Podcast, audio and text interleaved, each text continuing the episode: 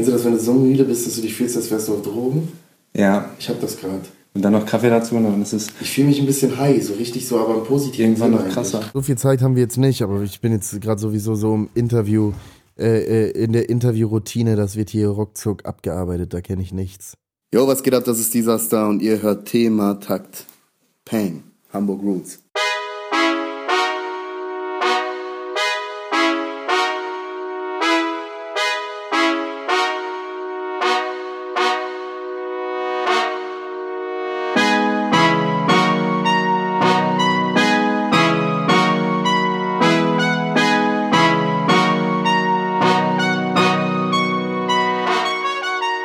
Herzlich willkommen.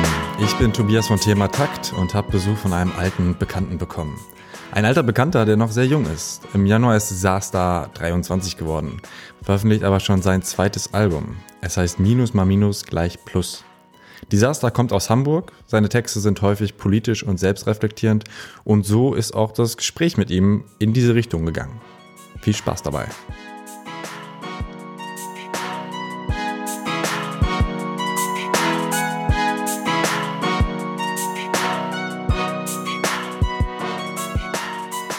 Dieser Star, herzlich willkommen in meinem Studio. Hallo?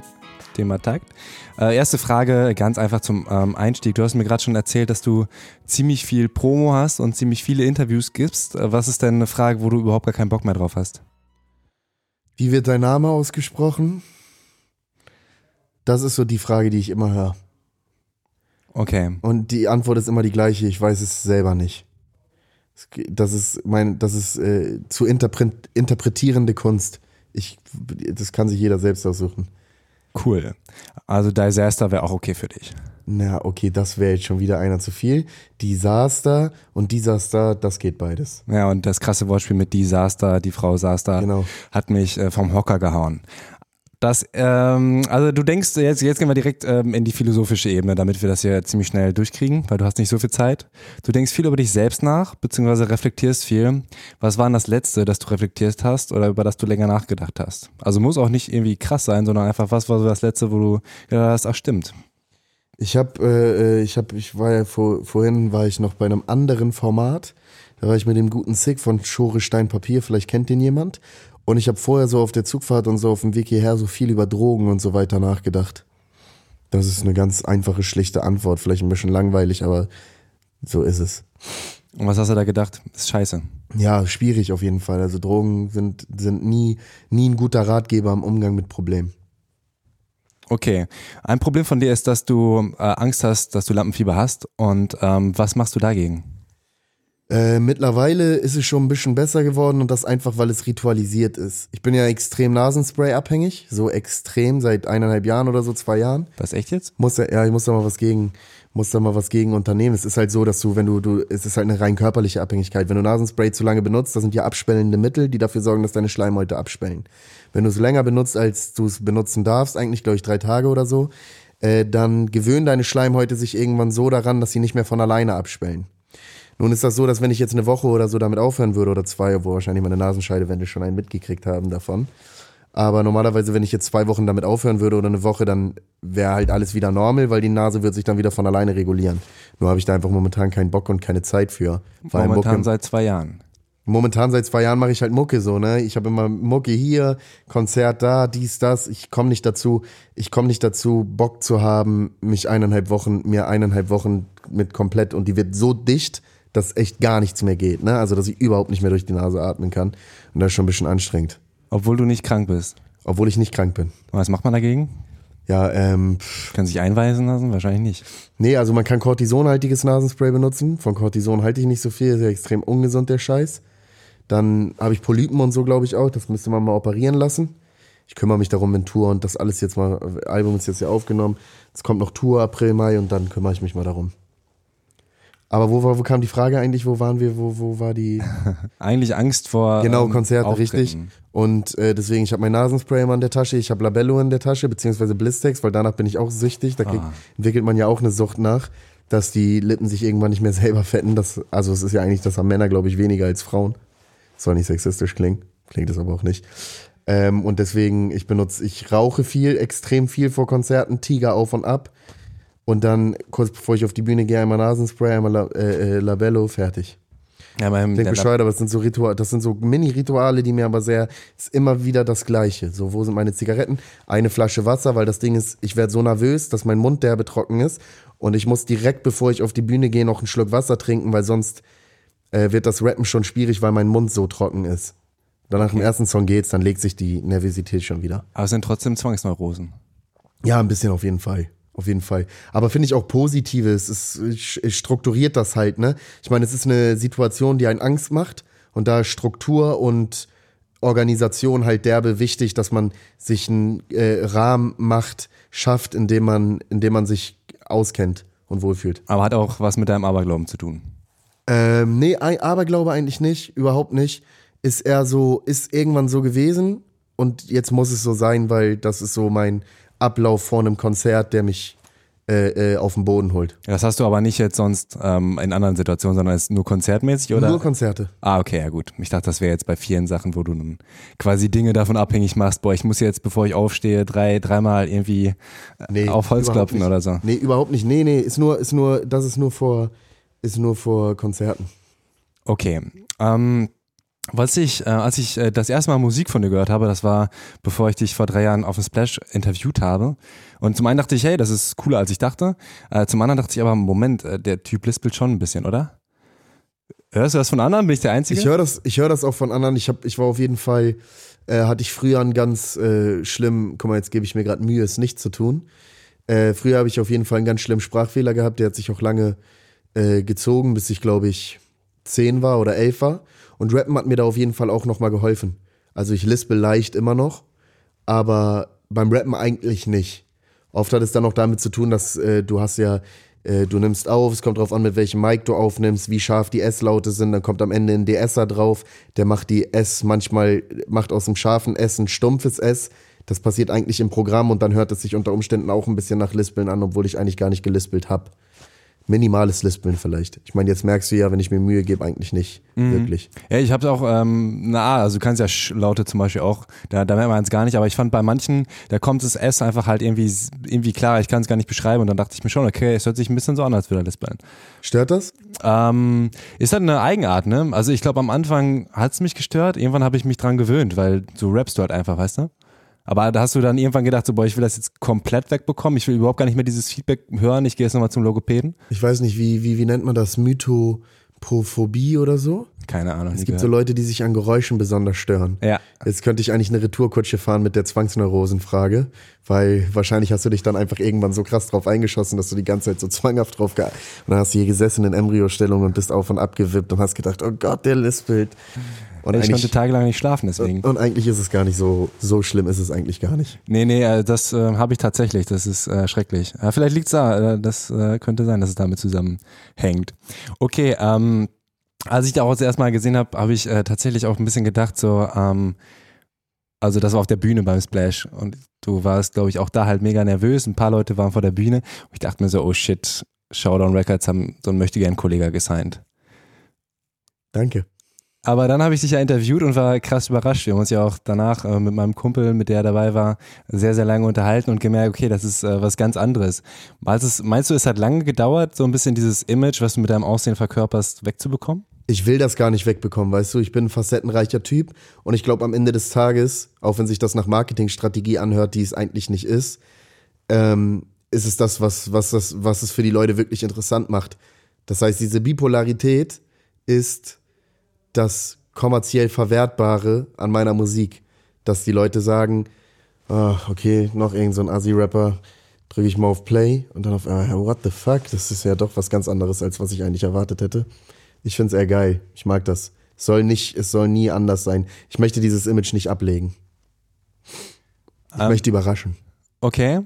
Ähm, tatsächlich, äh, Geile Fragen, Diggi. Hand aufs Herz, wirklich. danke, Hast danke. dir was, hast dir was einfallen lassen? Äh, ich habe noch mehr. Ähm, auch äh, ein bisschen in die, in die Kollega-Richtung. Ich dachte schon, so Death Metal hat mich überrascht. Da dachte ich mir, warum hat er ausgerechnet das ausgekoppelt? Du sagst in einem Interview, du wolltest einfach mal so ein bisschen äh, Reime kicken, so ein bisschen deine Technik zeigen und so weiter. Aber so dieses, äh, dieser Beat, so dieses Chor-ähnliche, was einfach so Kollega, Cool Savage, so das haben die als Single rausgebracht. Das hat mich schon überrascht? War es da, dass du gesagt hast, okay, jetzt bediene ich mal so ein bisschen dieses Image? Absolut. Ich finde nämlich, äh, also die Leute legen da an mich auch einen unfairen Maßstab. Eigentlich ist es ein Kompliment, aber man äh, äh, erwartet immer von mir so Sachen, die ich darf und Sachen, die ich auf keinen Fall darf. Ich glaube, die Maßstäbe sind bei wenigen Rappern oder bei wenigen Künstlern so strikt wie bei mir. Meine Fans sind schon oft ziemlich verbissen und ziemlich und haben eine ganz klare Vorstellung von mir und sind dann auch schnell, nee, das, das gefällt mir nicht, das passt mir nicht. Ich hatte halt einfach genau, ich hatte einfach Bock, auch Stereotype zu bedienen. Ist auch ein Befreiungsschlag für mich gewesen, weißt du? Ich habe, wenn ich so einen äh, Song als erstes Single raushau und es ist, weiß Gott, nicht der stärkste Song vom Album oder so, verschaffe ich mir auch einfach immer wieder die Legitimation. Nein, ich bin nicht der Polit-Rapper, ich bin nicht der introspektivische Rapper, ich mache das immer noch, wie ich das will, Freunde. Und da ist mir das ganz wichtig, das zwischendurch auch einfach mal wieder klar zu machen, weil desto öfters du auf diesen Weg durchs Feld gehst, desto breiter getreten wird er und desto schwieriger ist es, von diesem Weg wieder runterzugehen. Deswegen ganz wichtig, zwischendurch einfach mal rechts und mal völlig unerwartet neue äh, ge, äh, ge ge, äh, neue Wege und, und die Leute regen sich dann drüber auf, aber das ist mir ganz wichtig, dass ich flexibel bleibe. Und Dich ein bisschen reibst einfach. Ja, also ich, ich glaube jetzt nicht, dass das jetzt ein Abbild eines Reifeprozesses ist, aber es ist. Nee, reiben meine ich. Ja, genau. Reibung. Absolut. Einfach, einfach auch mal, auch mal äh, äh, wieder auf Null setzen. Auch mit so einer Nummer ein bisschen. Nee, Freunde, äh, jetzt, wenn sie gerade dachten, okay, er ist der Polit-Rapper, nee, so, und das muss halt einfach in regelmäßigen Abständen dann einfach mal wiederkommen. Aber was unklar ist, du, du hast eine Stelle zensiert, was mich äh, enttäuscht hat. Das ist kein Nischenrap, das ist der Grund dafür, dass Pieps an sich selber verzweifelt und in der Krise steckt. Nee. Also nein, kriegst du, kriegst du nicht, aber guter Versuch. Aber das ist, das ist ein Name, den du erwähnst, oder was? Das ist ein Name, ja. Also kein Nomen. Ja, es hätte auch sein können, dass das Hip-Hop an sich selber verzweifelt oder so. Nee, Gut, ähm, wolltest kein Beef, ich verstehe, ich verstehe. Äh, was? Ich wollte aber, dass die Leute spekulieren, ob es Beef gibt. Deswegen, sonst hätte ich es ja ganz weglassen. Ja, wieder dein Marketingplan. Richtig, ja, genau. Schon.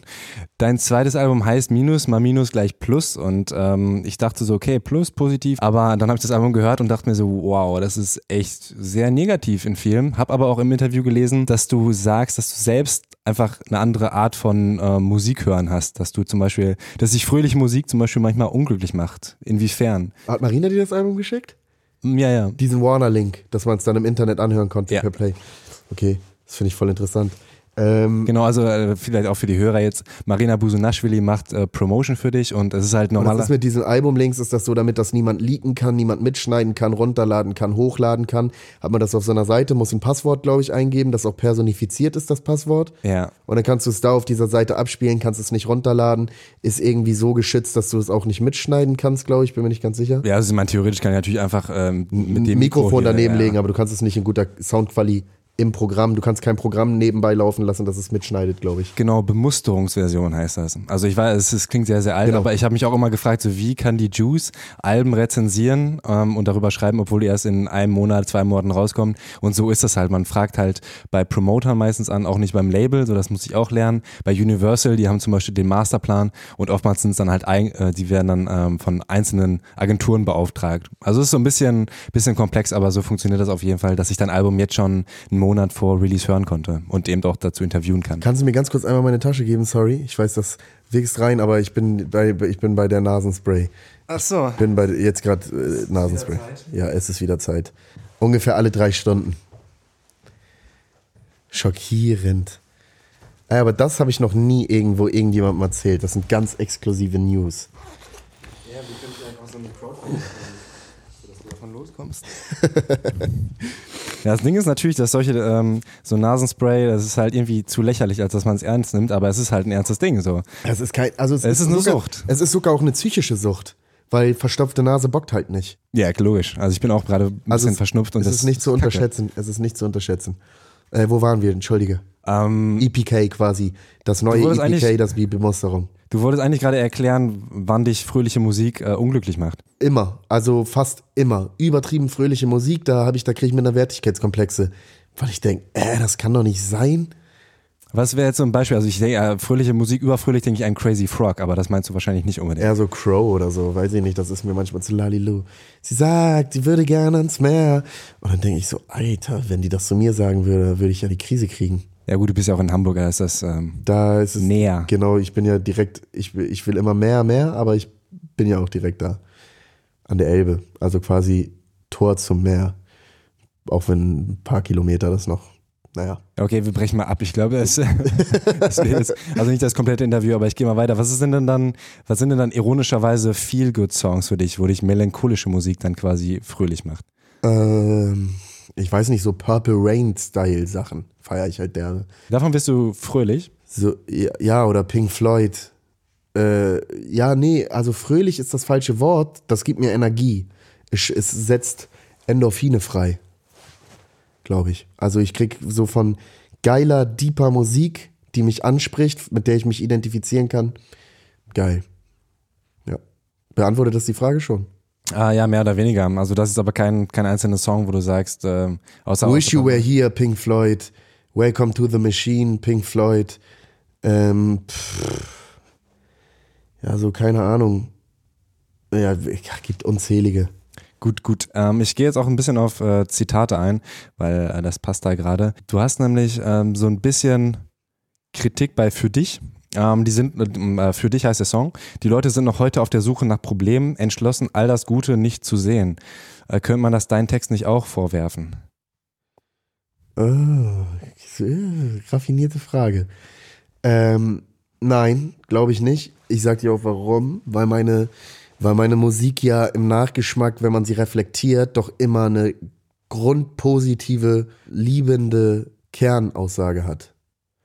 Also auch der traurigste, destruktiv anmutendste Song irgendwie hat eine ganz herzliche Botschaft. Na gut, für dich jetzt nicht unbedingt. Das ist ja schon eher, ähm, wenn du rechts bist, dann ähm, komme ich zu dir nach Hause und äh, Dreht dir die Tür ein? ja genau. Ja, das sind Stilmittel, ne? Das ist natürlich alles. Aber da sehe ich jetzt keine grundliebende Message, sondern da gibt's halt eher so ein bisschen auf die Fresse, was ja Ey, das ist eigentlich die grundlegende aber- Message am Ende des Tages, dass ich das ganz schade finde, dass ich das so schade finde, dass es mich schon wütend macht, dass äh, wir nicht alle friedlich miteinander sein können. Ja, gut, ähm, muss ich akzeptieren. Noch ein anderes Zitat. Ich ziehe mir den Weltschmerz rein, würde gern Feldherr sein, doch bin ich nur Bauer und schätze meinen Weltwert falsch ein. Selbstwert, äh, äh, ich ziehe mir den Weltschmerz rein, würde gern Feldherr sein, doch bin nur Bauer und schätze meinen Selbstwert falsch ein. Was genau meinst du denn damit, Feldherr? Also du wärst einfach mächtiger. Ich wäre gerne, ich wäre, ich könnte gerne mehr bewegen, das meine ich damit. Ich wünschte, ich könnte mehr bewegen, aber ich bin auch nur ein Bauer und hab, kann gar nichts. Aber ist das nicht häufig ähm, die krasse Ausrede? Also zum Beispiel, was ich in jedem Interview gesehen habe, wo ich mir dachte, ah, jetzt kommt das wieder. Die Nike-Schuhe, ich weiß nicht, trägst du heute auch wieder? Nee, heute Natürlich. ausnahmsweise, nee, ist das Doch, Nike? das sind Nikes, Ah, ich klar, Das ist. Adidas. Natürlich Nike-Schuhe. Und ähm, du sagst halt quasi, ja, aber äh, wenn ich einen Kartoffelsack überziehen würde, dann könnte ich hier nicht sitzen. Aber da musst du, kannst du mir vielleicht zustimmen, dass es einfach ähm, bisschen, dass du es dir damit einfach machst, weil das einfach ein zu großer Kontrast ist. Äh, klar, guck mal, ich habe mir eigentlich vorgenommen, mich nicht zu rechtfertigen und auch nicht politisch abstrakt auf so eine Fragen einzugehen, aber ich mach das jetzt mal. Das ist nett. Es ist nämlich folgendermaßen, ob du bei Kick einen Pulli kaufst oder ob du bei Gucci einen Pulli kaufst, ist im Kern vor dem Hintergrund das gleiche, dass Kick ist kein größeres oder kleineres Unternehmen als Gucci. Äh, Gucci äh, äh, erzielt den Umsatz über Preis und Exklusivität, Kick über Absatz. Wenn du dir mal anguckst, was wirklich faire Kleidung kostet, ne, kannst du nicht bezahlen.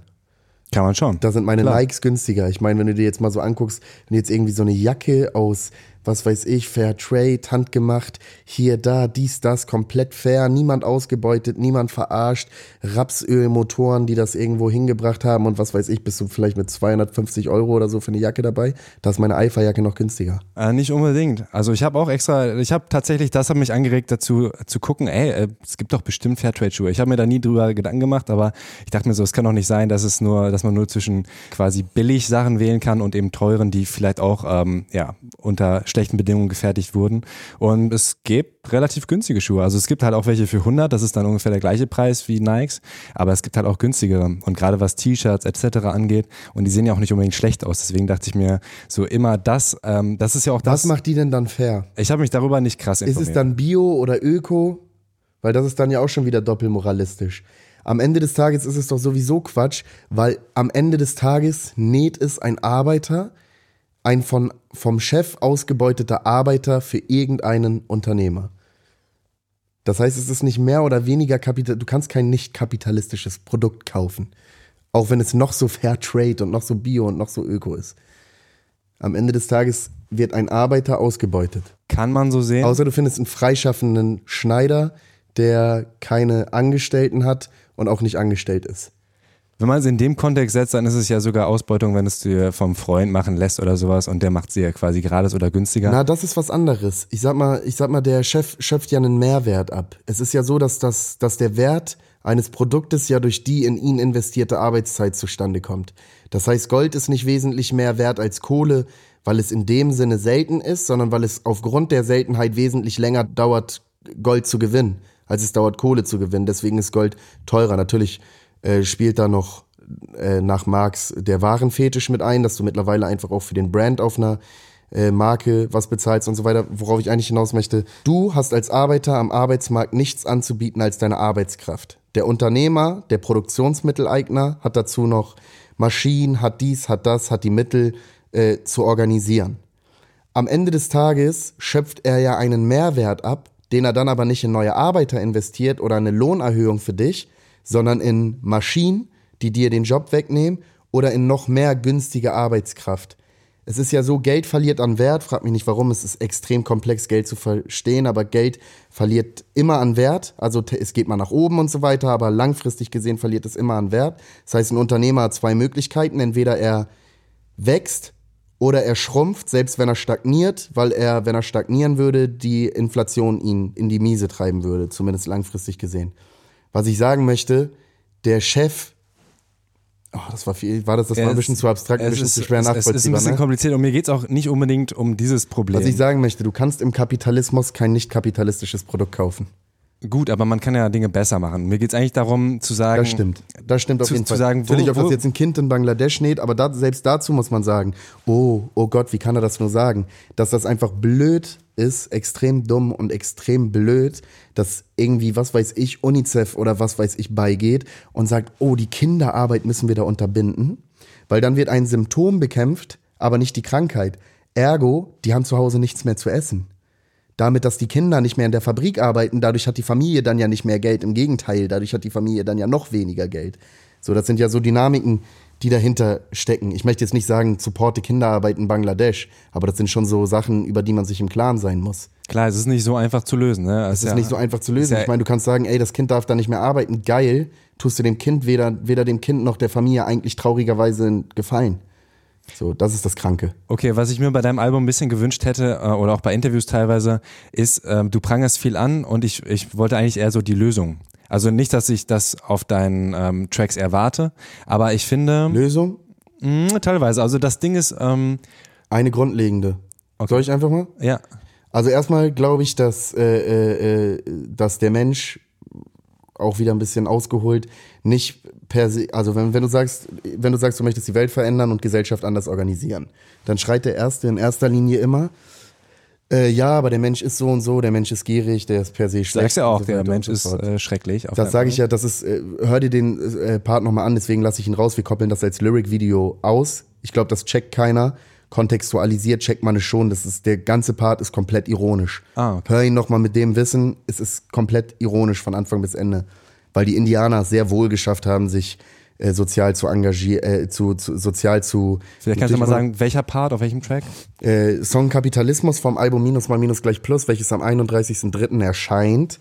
Ähm, dritte Strophe. Okay. Ähm, Also Lösung, da waren wir gerade. Genau, wir waren bei Lösung. Ich glaube, dass es ex dass, dass der Mensch alles sein kann, sehr sozialisationsabhängig ist und dass, wenn man das Bildungssystem zum Beispiel umkrempeln würde und Kindern von Tag eins an andere Werte und andere ähm, Grundsteine mit auf den Weg geben würde, Zum Beispiel Nächstenliebe oder so. ja, anders, genau, intensiver prägen würde und das dann auch nicht abreißen lässt. Ich meine, im Kindergarten ist das ja noch so. Wir, wir füllen uns nicht mehr auf den Teller, als wir essen. Wenn der kleine Max beigeht und in die, in die äh, äh, äh, Haribo-Schüssel greift und sich alle rausnimmt, wird er auf die stille Treppe gesetzt. Wir lösen Probleme in der Gruppe. Wir schlagen nicht, wir beschimpfen nicht. Wir ärgern uns nicht, wir, wir und so weiter. Das sind ja eigentlich alles so die genau die Werte, die dann einfach nur dann mit Notensystem und so weiter wenig später wieder kaputt gemacht werden, weil da heißt es dann Survival of the Fittest und rette sich wer kann. Aber ich glaube, dass wenn du jetzt zum Beispiel Regierung würde ich zum Beispiel so organisieren. Es gibt ja Chefengerichte. Äh, Das kann sein, dass du ja jetzt einen Brief kriegst und als Chef eingerufen berufen wirst oder ich oder der Arzt oder der Anwalt oder der Handwerksmeister oder der Handwerksgeselle oder der Bahnfahrer. Schöffe ist quasi so ein bisschen Hilfsrichter, ne? Genau. Das ist ja, wird ja aus dem Volk einer einberufen. Ich weiß nicht genau, wie das funktioniert, aber es ist ja so Zufallskonzept irgendwie ein Stück weit. Jetzt ist das so, wenn du jetzt Regierung so, bis es ist ein verdammt weiter Weg, bis das perfekt funktionieren würde. Das sage ich ja nicht, dass es nicht so ist. Aber wenn du jetzt zum Beispiel Regierung so organisieren würdest, dass Macht nicht mehr mon monopolisiert ist in einem Parteiensystem oder im Parlamentarismus oder auf einzelne Politiker bezogen, sondern die Regierung ein ständiger Durchlauf wäre äh, äh, von allen Arten von Gesellschaft Sprich, da wäre der Handwerksmeister mal mit von der Partie. Immer wieder, dass das alle zwei Monate wechselt das und jeder muss mal ran. Und würde dann so wesentliche Fragen organisieren, dann würde vielleicht infrastrukturell vieles nicht mehr so funktionieren, wie es jetzt funktioniert. Da muss man sich dann aber im nächsten Schritt fragen, muss das so funktionieren? Warum muss das so funktionieren? Also das ist zum Beispiel ein ganz konkreter Lösungsvorschlag. Aber ist es nicht äh, sehr weit? Vielleicht auch ein bisschen einfachere Lösung, so für mich selbst. So, was kann ich machen? Zum Beispiel, also es gibt ja sehr viele Probleme. Wo siehst du vielleicht erstmal das, so momentan das größte Problem? Was bedrückt dich am meisten? Politisch gesehen jetzt? Ähm, politisch, so in Richtung, ich weiß nicht, was man gesellschaftlich ändern könnte.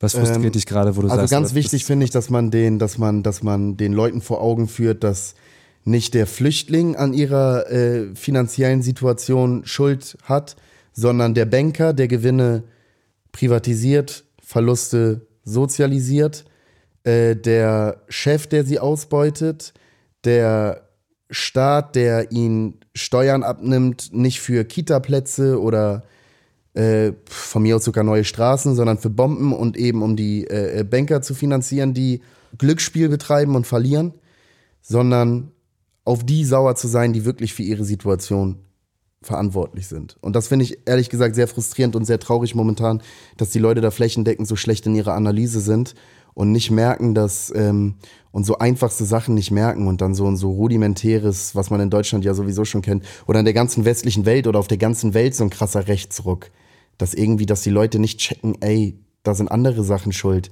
Irgendwie, keine Ahnung, man lässt Griechenland vor die Hunde gehen Ne, es ist ja moderner Kolonialismus im imperialistischen Sinne gewissermaßen. Das ist ja wie ein Haus, das ich so lange nicht renoviere, bis ich es abreißen kann. Dann reiße ich es ab, um mein eigenes neues Haus drauf zu bauen. Das ist ja das, was in Griechenland passiert ist. Und, das hat den, und sowas kostet den Steuerzahlern ja auch Milliarden. Wobei man sich dann mal angucken muss, oh, ganz groß Krise, Euro-Krise, oh, der Euro steht kurz vorm Ende. Aber unglaublich viele profitieren maßlos dran. Das heißt, das Geld geht nur von der einen Ecke in die andere. Ich weiß nicht, ob ich, ich bin derbe müde. Ich weiß nicht, ob ich das hm. eingangs schon erwähnt habe. Ich habe nicht geschlafen heute Nacht und es ist mittlerweile, ist es, äh, darf ich das überhaupt sagen? Oder? Du darfst sagen, wie spät es ist natürlich. Es ist halb, es ist halb vier, nicht, dass das hier in einen Live-Charakter oder so rein, reinwächst. ähm, es ist halb vier und ich habe nicht geschlafen. Das sind so Sachen, die mich um, momentan aufregen. Ich stehe ein bisschen neben mir. Okay, okay, ja, ich, ähm, ich muss zugeben, ich habe von Politik zu wenig Ahnung. Ich glaube, wie ganz viele, deswegen kann ich dir auch kein Kontra geben. Ich hoffe, dass. Ähm, Glaub mir nicht ganz viel. Ich weiß selber nichts, ja. Ich kann nur, ich kann das nur ganz schlau verkaufen, was ich sage. Und ich weiß ein paar Sachen, ich weiß aber auch ganz, ganz viele Sachen nicht. Ich kann immer nur, und das ist mir in meiner Musik auch wichtig, die Leute verstehen das oft so erhoben an Zeigefinger, mach so und mhm. so. Es ist auch immer eine kritische Auseinandersetzung mit mir selber, gerade so eine Songs wie Konsum und Kapitalismus, wo ich mir ja auch den ganzen ersten Part aus der Ich-Perspektive rede und eben nicht mit erhobenen Zeigefinger mich da nicht ausschließe. Ich kann nur zur Reflexion anregen. Ich kann einen Impuls geben, Hinterfrag das gerne kritisch, bild dir eine eigene Meinung und wenn du es besser weißt als ich, dann lass es mich gerne wissen, weil man lernt nie aus. Du hast Leute auch zur Politik gebracht. Ähm, sagst du, sind Politiker daraus geworden oder sind es einfach nur Leute, die sich mehr für. Nein, Leute, die wirklich Ahnung von Politik haben, werden ja nicht Politiker. Warum? Weil bürgerlicher Parlamentarismus halt für den Arsch ist. Was heißt das? Der Kapitalismus ist, äh, äh hat, hat ganz bestimmte Dynamiken und funktioniert so und so so eine Sachen wie Wachstumszwang. Geld verli ver äh, verliert an Wert. Dadurch, dass Geld an Wert verliert, muss ein Unternehmen entweder wachsen oder schrumpfen, weil wenn es stagniert und auf einer Größe bleibt, äh, äh, äh, wird es kleiner durch die Inflation ähm, was daraus alles resultiert, dass Gewinne maximiert werden, dass Leute ihren Job verlieren, dass äh, Maschinen gebaut werden müssen, dass Wachstum nicht ins Unermessliche geht, dass dann am Ende Krieg passieren muss, um kaputt zu machen, um dann neu aufzubauen, um den Kapitalismus immer wieder am Leben zu halten. Immer wenn wir denken, dem Kapitalismus geht es schlecht, geht es ihm besser denn je. Was ich sagen möchte, das, was die Politik macht, die versucht ja nicht den Kapitalismus. Es gibt so eine Zeile, ich weiß gar nicht von wem die ist, Hulk Hoden oder so Äh, kennst du den? Mhm. Das ist auch so ein Rapper irgendwie, ich weiß nicht genau, er sagt, äh, ich weiß, Geld bringt dich zum Spitzen, doch ich würde es lieber abschaffen, als welches zu besitzen. Und das ist es halt, dass der bürgerliche Parlamentarismus den Kapitalismus maximal reformiert, selbst die Linke oder so, aber er hat ein Wesen, das nicht zu verändern ist. Er kann mal besser funktionieren, dann funktioniert er aber auch unweigerlich wieder schlechter. Es ist ja eine ewige Spirale. Und bürgerlicher Parlamentarismus, also das Parlamentssystem, das wir haben mit Politikern, die dann diskutieren und so weiter und Gesetze erlassen und so weiter, die hinterfragen ja nicht den Kapitalismus. Die versuchen ja den Kapitalismus umzustrukturieren, aber der Kapitalismus ist per se schlecht. Es gibt keinen guten Kapitalismus. Und deswegen ist der bürgerliche Parlamentarismus und jeder bürgerliche Politiker für den Arsch. Amen. Okay, du hast über Krieg gesprochen. Ich versuche jetzt ein bisschen von dem Thema äh, an sich wegzukommen, weil ich glaube, es ist schon sehr viel äh, Input. Ähm, Für mich macht das alles Sinn, was ich hier gerade sage. Ich bin aber so müde, dass es auch sein kann, dass das vollkommen. Nee, es ergibt, es ergibt Sinn, aber ich glaube, es ist schwierig. Ähm, ich muss mir das wahrscheinlich noch ein zweites Mal anhören, um es zu checken oder um es auch zu verdauen. Aber was du in einem äh, Interview im Nebensatz erwähnst, dein Opa hat mit der Flak auf Engländer geschossen und war mit 13, 14 in der Hitlerjugend. Hast du mit ihm darüber sprechen können? Leider nein, ist zu früh gestorben. Hätte ich aber gern mit ihm darüber gesprochen. Ist aber auch, glaube ich, ideologisch nie hundertprozentig aus ihm raus. Weiß ich auch nicht. Auf der einen Seite bin ich überzeugter Antifaschist, auf der anderen Seite äh, ist er mein Opa.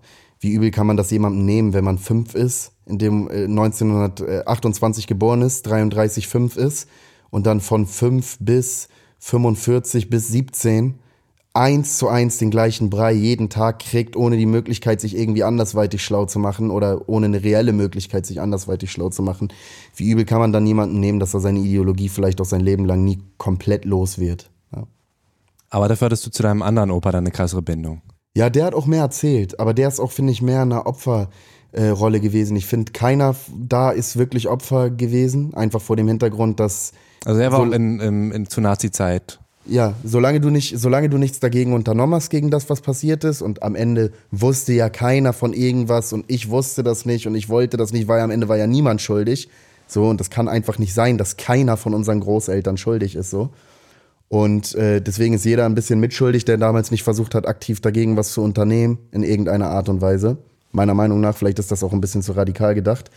Aber mein Opa ist dann, musste dann aus Ostpreußen fliehen, vor den Russen. Also der hat nochmal Krieg, nochmal, der hat den Krieg ganz anders erlebt. Mein, mein Opa väterlicherseits in Eimsbüttel, mitten im Herzen Hamburgs, ich glaube, von Hamburg am schwersten bombardiert, Eimsbüttel.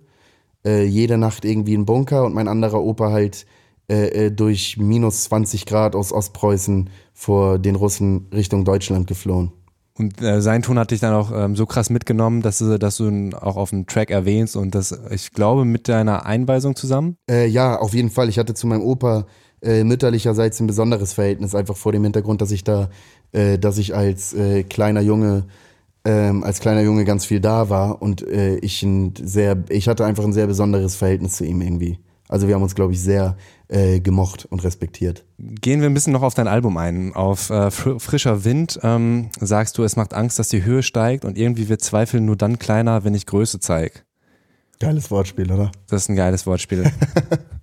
Aber wie genau meinst du das? Wie ähm, zeigst du Größe? Ähm, äh, ich finde, Größe zeigen ist ja das, was voll Relatives, ne? Mhm. Ist ja so, so ein bisschen Größe ist ja ein, ist ein Substantiv. Im Sinne von, da kann ja, das hat ja jeder eine andere Vorstellung von. Und gerade dann in dem Kontext, ich zeige Größe. Für mich ist Größe zeigen, locker bleiben, auf dem äh, äh, Boden bleiben und äh, sich selber nicht zu ernst nehmen und nicht zu verbissen zu sein. Das gelingt mir halt nicht immer, aber das ist ja auch eine zum Teil selbstkritische Zeile. Ja, überhaupt ist das Lied ja ein bisschen selbstkritischer. Auch ähm, wenn ich das sage, bin ich ehrlich, wie das Gefühl, das in der Strophe steckt. Authentizität in einer riesengroßen Lüge, Showgeschäft. Liegen im Showgeschäft, ja. Ja, ähm, bist du unzufrieden im Showgeschäft? Ja, auf jeden Fall. Ist halt ein affektierter, bigotter Scheißhaufen, ne? Aber man tut, was man kann. Ich bin auch nur Lohnarbeiter und muss meinen Kühlschrank irgendwie füllen. Abgesehen davon, dass du gerne tätowiert wirst, ähm, machst du jetzt zum dritten Mal dein Abi. Ähm, stehst du auf Schmerzen?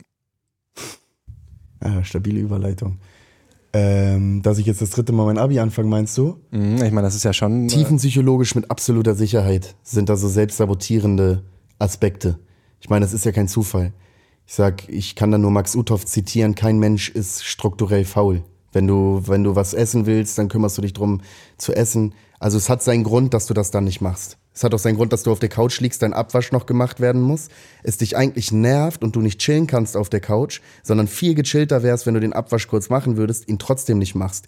Dann denken die Leute, ja, ich bin gerade zu faul, aber das ist nicht Faulheit, das ist tiefenpsychologisch was ganz anderes, dass du dir das antust, anstatt es einfach kurz zu machen, obwohl du weißt, dass du es noch machen musst. Und vielleicht mit einer Sache verbinden, ne? Zum Beispiel. Also ich, äh, äh, ich, ich, das hat auf jeden Fall, dass ich das die letzten Male nicht geschafft habe. Ich bin so ein Typ, ich kann mich über übermäßig für Sachen begeistern und motivieren, immer, grundsätzlich, andauernd, tagtäglich, für alles Mögliche. Ich kann mich extrem für alles begeistern, kann mich da extrem reinsteigern und bin dann aber auch umso frustrierter, wenn was äh, bei Misserfolgen. Und dem jetzt äh, zu erklären, ich meine, wenn du zum Beispiel eine Schule besuchst mit dem Anspruch, ich muss da der Beste sein und du bist dann da nicht der Beste und dann hast du nicht genug Frustrationstoleranz, um dir das einzugestehen, dann kann daraus resultieren, kein Bock.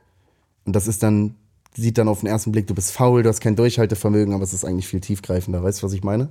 Schon. Wäre es ein Ziel von dir, dass du dich von den gesellschaftlichen Zwängen komplett befreist? Auf jeden Fall. Auf jeden Fall. Das ist, aber das ist, glaube ich, ein, das ist ein langer Prozess. Kann man das überhaupt, wenn man in Deutschland bleibt, oder müsste man dafür tatsächlich irgendwie auf die einsame Insel? Wohin denn? Ich muss ja ganz ehrlich sagen, dass Deutschland ja so gesehen schon auf jeden Fall eins der besten Länder der Welt ist. Also man kann ja tatsächlich erschreckend dass ich das, oh, schockierte Blicke, wie, was sagt er da? Aber nee, ich, ich, ich weiß nicht, wo, also das muss man sich ja auch vor Augen führen. Ich sage nicht, dass es in Deutschland geil ist und dass ich mit den Umständen in Deutschland zufrieden bin, weil nur weil es das geringste Übel ist, ist es noch lange nicht gut, aber es ist halt eins der geringsten Übel. Das heißt, wenn du es hier nicht packst, dann packst du es woanders, glaube ich auch nicht. Wo vielleicht jetzt, keine Ahnung, schlag was vor. Ich meine jetzt auch weniger ähm, Land Deutschland oder so, sondern ich glaube eher, weil du hast halt hier auch einfach, du bist ja in meine, sehr, sehr in vernetzt. Struktur. Genau, du hast ja hier du? die Leute, die du kennst, du hast hier die Umgebung, die du kennst und so weiter und damit, ähm, also ich kann mir vorstellen, dass so ein Neustart einfacher ist. Also zum wenn man Beispiel, älter wird, wird man ruhiger und wenn man und wenn man ruhiger wird, dann sind einem auch immer mehr Sa Sachen egal und dann kann das auch, glaube ich, irgendwann funktionieren, unabhängig von den Strukturen, in denen man sich befindet. Und dann passiert halt vielleicht auch eine natürliche Selektion und die Leute, die einen aus den und den Gründen lieben, verschwinden und die Leute, die einen aus den wesentlichen Gründen lieben, bleiben halt. Beantwortet das die Frage? ähm, was hast du noch zuletzt gesagt? Wenn ich jetzt drei Sekunden die Augen zumachen würde, wäre ich weg, glaube ich. Ist so richtig schon so Sekundenschlafmäßig. Soll ich dich kurz wachtätscheln? Nee, alles gut. Oh Gott, um Gottes Willen. Du hast ja noch deinen Kaffee stehen. Ne? Casting Coach ist schon. So, wo waren wir? Ähm, Boah, ich werde nochmal, ich werde nochmal kurz ins Album gehen, ähm, weil ich glaube, das ist auch so ein bisschen, was du da nochmal in eine Zeile verpackt hast. Ähm, da ist ja die Frage, kann man sich für Glück entscheiden? Du sagst beide geteiltes Leid. Ähm, wenn ich mich für Glück entscheide, ist das, oder beziehungsweise in der Hook wird es gesungen, wenn ich mich für Glück entscheide, ist das Leid geteilt, braucht nur Rückenwind, alles Fleißarbeit. Das ist ein Widerspruch, meinst du? Nee, nicht unbedingt, aber das ähm, ist ja schon wieder die Sache. Ne? Kann man sich für Glück entscheiden? Geht das überhaupt? Auf jeden Fall ein Stück weit schon. Was aber nicht heißt, dass man genügsam sein soll. Wenn daraus Genügsamkeit resultiert, gut, mein Chef verarscht mich und ich werde hier irgendwie gefickt und bin arm und habe kein Geld, während ich hier den ganzen Tag Lamborghinis rumfahren sehe, aber das ist irgendwie schon okay, weil anderen geht's ja noch schlechter, das wäre genügsam. Aber zu sagen, ey, ich habe mein Bestes gegeben, ich habe jetzt dies, ich habe jetzt das, jetzt bin ich zufrieden, das ist eine Entscheidung. Es hängt ja von Ansprüchen ab. Ich meine, wenn du den Anspruch hast, das und das und das zu haben, was du nie kriegen kannst, dann ist es klar, dass du unzufrieden sein wirst. Wenn du deine Ansprüche da dahingehend runterschraubst, dann äh, äh, ist es auch leichter, zufrieden zu sein. Das sollte aber erst eine Konsequenz sein. Ich finde, ein 22 mit 22, 23 sollte das noch lange nicht so weit sein. Genügsamkeit ist dann die Ruhe, die man sich irgendwann gönnen kann, wenn man gegen die Ungerechtigkeit, die einem widerfährt, so und so lange gegen angegangen ist. In irgendeiner Form. Also jung schon noch was bewegen wollen, ein bisschen hungrig sein. Das finde ich wichtig, ja. Zu Kontraste sagst du, die Grundaussage ist, mach dir Gedanken, hinterfrag, hinterfrag auch dich selbst, kritisier dich selbst, kritisier auch dein Umfeld und deine Umwelt, mach die Augen und Ohren auf und mach dann den Mund auf. Hat sich die Grundaussage zum neuen Album geändert? Überhaupt nicht. Das ist Desaster, das wird sich, glaube ich, nie ändern. Okay. Ja, wenn du nicht noch selbst irgendwas hinzufügen möchtest, dann bin ich auch durch. Genauso wie du. Vielen Dank. Ja, schön, dass du hier warst. Witziges Wortspiel. ja, habe ich nochmal einen rausgehauen. Ja. Habe ich nicht mal aufgeschrieben. Herrlich. Einfach so aus dem, aus dem Ärmel. Aus dem geschüttelt. So, dann vielen Dank. Ja, dann lass jetzt ähm, die Augen zumachen.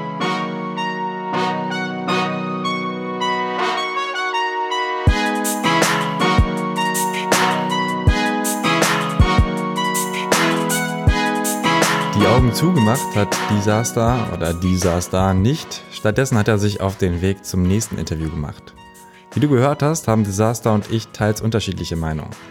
Ich habe mehrere Internetseiten gefunden, die fair gehandelte Kleidung, nachhaltig produzierte Schuhe anbieten, habe aber selbst auch nur bei Google Fair Trade Schuhe eingegeben. Bestellt habe ich da noch nicht, kann da also nichts empfehlen. Kannst du mir was empfehlen? Dann freue ich mich über deine Mail an tobias.thematakt.de oder kommentiere auf Facebook oder Twitter. Der Account ist überall at thematakt. Ich hoffe sehr, dass dir diese Folge gefallen hat. Falls ja, teile sie mit allen Menschen, die du kennst. Du kannst natürlich auch fremde Leute ansprechen und ihnen den Thematakt Podcast empfehlen. Auch darüber freue ich mich. Du kannst den Podcast auf YouTube und Soundcloud hören. Es geht aber viel entspannter kannst dir kostenlos eine Podcast-App runterladen. Anschließend suchst du kurz nach Thema Takt und klickst auf Abonnieren. Das ist auch kostenlos und so landet jede Folge automatisch auf deinem Handy. Ein Traum. Das war der Podcast für diese Woche. Danke dir fürs Zuhören. Ich wünsche dir einen wunderbaren Tag.